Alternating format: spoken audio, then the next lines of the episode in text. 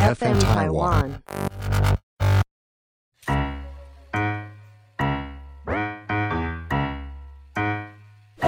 大家好，我是 Karen，欢迎收听 Karen 老师有意思。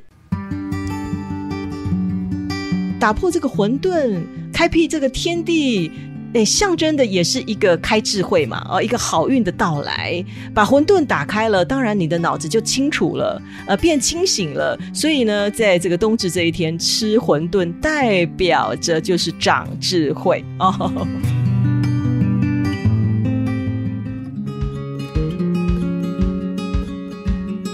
大家好，我是 Karen。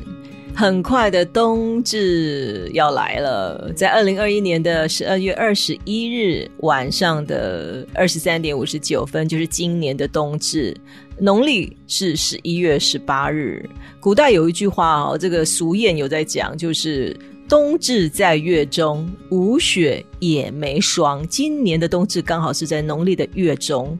古代的俗谚说：“这个冬至在月中哦，呃，卖被买耕牛，意思就是说不冷，这个冬天不会冷，可以把这个被子卖掉，然后买头牛来耕田，比较实在 哦，可以赚钱啊。因为这冬至在月中，人畜平安哦。所以我们再看看哦，今年的冬天会不会很冷哦？” 当然，我们以科学的角度来看的话，就冬至，因为我们都读过这个地球科学哦。冬至当天太阳照射在南回归线，所以我们北半球可以感受到冬至那天是最这个白天最短的，呃，夜晚感觉很漫长哦。可是冬至过后，这个日照逐渐往北了，白天会慢慢慢慢的。变长，那黑夜会慢慢慢慢的变短，也就是我们经常听到古人讲的冬至一阳生。当然，我们会发现说冬至不一定就是固定在十二月二十一，有时候在十二月二十二，甚至在这个西历的十二月二十三都有可能哦。它基本上是一个活节，可是。二十四个节气当中，冬至应该是所有节气当中最有仪式感的哦。在古代，我们也经常听到“冬至大如年”。以前的人对待冬至是像我们在过年一样的重视哦。冬至这个过节应该是源自于汉代了哦，然后在唐宋时期呀，一直一直相延到现在。冬至哦，基本上就是阴阳两个气场的一个转化。以前的人会觉得说，这是老天爷给我们的一个福泽。所以呢，汉代哦，汉代是以冬至为冬节，这个时候官府啊都要举行祝贺的仪式，叫做贺冬。哦，贺冬，而这个庆祝的仪式，当然从呃朝廷啦、上下啦放假休息呀，军队待命啊，然后百工百业都要停业哦，然后亲朋好友就要互相这样子呃美食佳肴的这个拜访啦、乡镇哦，欢欢喜喜的度过一个安身敬礼的节日。那唐宋时期也是要这个祭天，也是要祭祖，那平民百姓就是祭祖。那皇帝就是祭天，那到我我们到现在，包括我们现在很多家庭，这个冬至这一天一早啊，大家有没有发现，爸爸妈妈、爷爷奶奶一早起来拜祖先啊、拜神明啊，到庙里拜神明啊，或者是说拜太岁。一般传统而言呢，其实冬至前后，如果说您今年有安太岁的，或者是说你有在呃庙里安太岁的，通常都是建议说去拜拜一下太岁。那当然一些仪式呢，庙方呃会照走，那我们就跟着拜就好。那只要前后去拜一下太岁也 OK 哦，这是传统的习俗啦。呃，代表说从古至今啊，这个呃冬至的这些仪式啦。非常非常的多，都非常非常的重视。那我们还有一个说法叫做“冬至大如年”。怎么说大如年呢？呃，应该说在周朝啊，呃，周朝当然他们在冬至这一天也会有很多的呃盛大的这个祭天的活动啦，包括一些民间的祭拜活动哦等等的。可是殊不知以前哦，在周代所谓的正月就是我们现在的十一月，呃，农历十一月。叫做正月，就是这个冬月，所以等于是说他们在贺岁啦，或者是说贺冬啦，是一起的，是一起的。那是因为汉武帝他采用了夏历以后，才把这个正月跟冬月啊正式的这个分开，就是正月啊，农历这个元月正月跟农历的十一月正式的分开，所以我们一般讲说吃汤圆啦多一岁哦，在周朝是成立的哦，就是吃汤圆就多一岁了哦。那当然我们要讲说冬至一阳生，也代表着一个新的开始，一个阴阳转换之际，阴之极，然后阳的开始，呃，最适合就是开运嘛。我们一般开运，大家最常做的事情就是什么呢？吃汤圆，这是最基本的。呃，吃汤圆一定要双数嘛，对不对？因为双双对对，而且一定要红跟白。为什么呢？那红代表阳，白代表阴啊，这个阴阳哦。阴阳协调、阴阳交泰的意思哦，一个祝福。那也有一说，就是说这个红色代表金啦，金代表金，白汤圆代表银啊。哦，那两个都吃的话呢，这个呃金银富贵满堂哦，类似像这样子。其实吃汤圆也有一个非常悲情的故事，就是在古代哦，在以前啊，有一对非常贫穷的夫妻，然后在某一年啊，冬至带着女儿进城，然后母亲因为身体不知过世了。那这个爸爸为了要安葬妻子，决定把女儿卖掉，然后筹这个安葬费。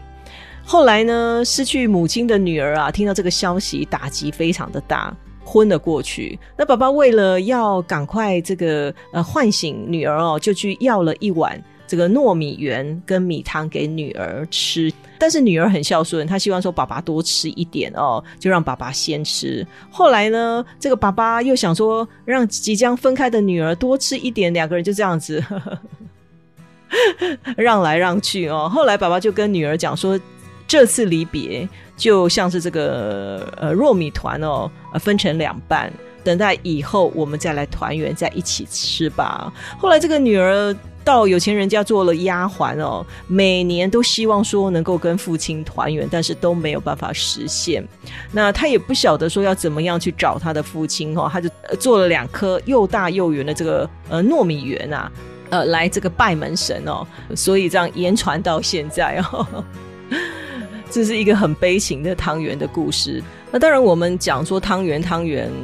我们华人社会就是很重视家族气氛嘛，那汤圆那代表就是圆满的意思啊，所以在这个冬至的时候，祈求来年呢大大小小圆满，也是一个很好的祝福。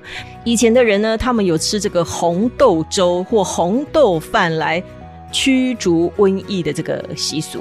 哦，在江南水乡啦，呃，都有这样子冬至的时候，全家聚在一起吃这个红豆粥或者红豆饭的这个习俗。为什么呢？这个故事是因为共工氏和谁是共工氏？其实共工氏就是所谓的水神哦，在远古时期的这个水神，这个共工氏，我们都知道这个共工氏哦，他有一个不才的儿子，作恶多端，但是因为他在冬至这一天死了。他死后变成异鬼，开始残害百姓啊！这个这个呃作乱哦。那这个异鬼哦，最怕的就是这个赤豆，就是这个红豆。人们就在冬至这一天吃红豆饭，就是这个赤豆饭，来防这个灾病啊，然后趋吉避凶，驱逐这个异鬼哦。这个是吃红豆饭。我们大家都知道，冬至这天要吃水饺嘛，对不对？应该讲说哦，这个吃水饺是源自于我们中国北方的习俗啦。那这也是有故事的哦。这故事是谁呢？就是我们的医圣啊，呃，张仲景。我们都知道张仲景啊，他曾经辞官回乡，在东汉末年的时候，然后为乡邻治病。那因为他返乡的时候刚好是冬天，那很多贫苦的人、穷困的人会因为这样子天寒地冻、呃气候太寒冷，呃生病了哦，生病了。那这个名医啊，这个医圣张仲景，他就利用一些呃驱寒的一些药材，还有这些羊肉哦，然后包成饺子。哦，胶子叫做胶耳，胶耳像耳朵一样，胶耳哦，来分享给求药的每一个人。而张仲景也用这样的一个药材，然后包成饺子的东西。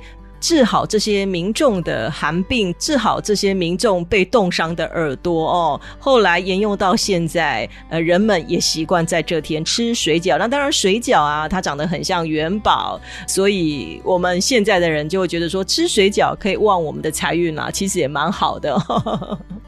那当然，在冬至这一天开运的事情还有很多，开运的方式还有很多。有一些人会吃馄饨啊。话说哦，话说冬至这一天是我们的这个宇宙最高的神三清之一哦，这个元始天尊的圣诞，在道教里面哦，这个呃三清之一元始天尊的圣诞，因为这样的一个日子也代表宇宙的起源。元始天尊他象征的是道气未显的第一大世纪。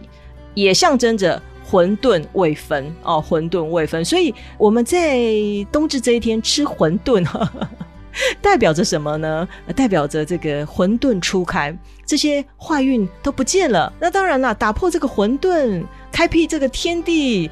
哎，象征的也是一个开智慧嘛，哦，一个好运的到来，把混沌打开了，当然你的脑子就清楚了，呃，变清醒了。所以呢，在这个冬至这一天吃馄饨，代表着就是长智慧哦。所以对求学的孩子们，或者是说这个想要加官进爵的哦，吃馄饨好像是不错的开运方式哦。那当然有一些人知道冬至又叫什么呢？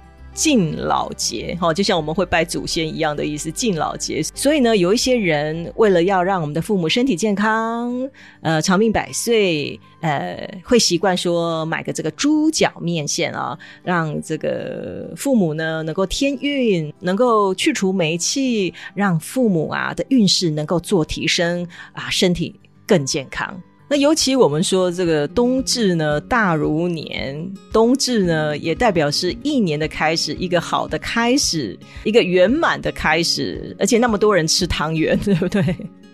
所以也有一些人会觉得说，哎，在冬至这一天啊，因为庆团圆嘛，是不是来求个这个桃花，求个姻缘？这个缘其实也蛮好的，感觉上可以得到祝福。所以呢，Karen 也建议说，如果说你想要到月老庙求姻缘的啦，或者是说你想要去拜月老的啊，不妨可以利用冬至这一天哦。那既然冬至大如年，也代表说它也有一点点新年的这种。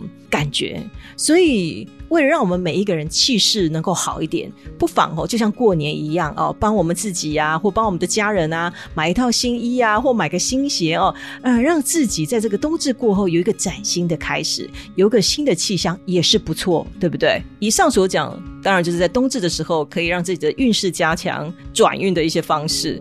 但是不要忘了哦，在冬至也是有很多事情，我们还是不要做哦。例如什么呢？不要熬夜，因为呢，这个冬至哦，这一天不要忘了这个阴气之极呀哦，所以。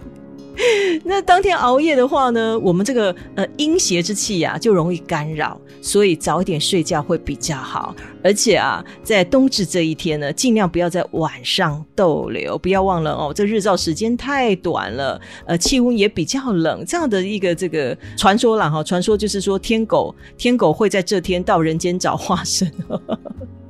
所以尽量不要在外面逗留哦，哦，也尽量不要穿黑色的衣服哦。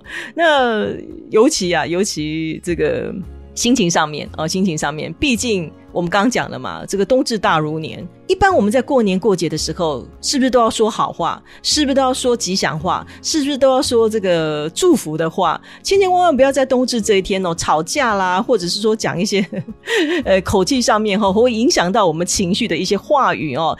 这样感觉就不是一个很好的开始，对吧？哦，在这样节气吵架斗嘴，尤其是这样子阴阳转变的这样的节气，不要触眉头，好不好？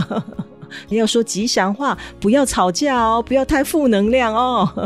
当然，最重要的还是要提醒大家，一般在传统习俗上面哦，冬至前后是不适合结婚嫁娶的。我们都知道啊，这八大节气：立夏、立秋、立冬、立春啊，春分、秋分、夏至、冬至。八大节气的前后，古人都认为啊，这个宇宙万物呃都要顺应天道，所以大事勿用。呃，就是例如说搬家入宅啦、动土开工啊、开市啊，这些都尽量不要选这样的日子哦。尤其啊，尤其我们都知道，哎，这冬至的前一天是所谓的呃四离日。哦，四离日，冬至、春分、夏至、秋分的前一天都叫四礼日，而立春、立夏、立秋、立冬的前一天都叫四绝日。这样的四绝四离日，我们之前都有提醒大家哈，在择日学上面，因为这是一个节气的转变，节令的一个转变，磁场阴阳混乱。所以呢，要修身养性，那维持这个心境上面的一个平衡跟安定。所以很多大事都尽量不要选在这样的日子，因为五行气场没有办法流通，就没有办法生财气，所以感觉上就没有得到祝福。尤其这样的日子，更要避免行房哦，因为 话说呢，在冬至这一天啊，尤其这是又。呃，冬至的前一天又是四离日，接下来又紧接着又是冬至这样的一个日子，太伤元气的话，如果说让我们的阳气呃外泄太过操劳的话呢？也会伤了我们自己的元气哦，这个会影响到身体健康哦。这是 Karen 在这里提醒给大家的哦。除了在这一天让自己的运势做个转变，不要忘了有一些事情能避免就避免，能低调就低调哦，韬光养晦，好好的迎接来年喽。在这里，Karen 用一点点的时间跟大家分享冬至的一些习俗，希望给您一点点的帮助。非常谢谢大家的收听，也请您持续关注我的 Podcast。我们再见喽！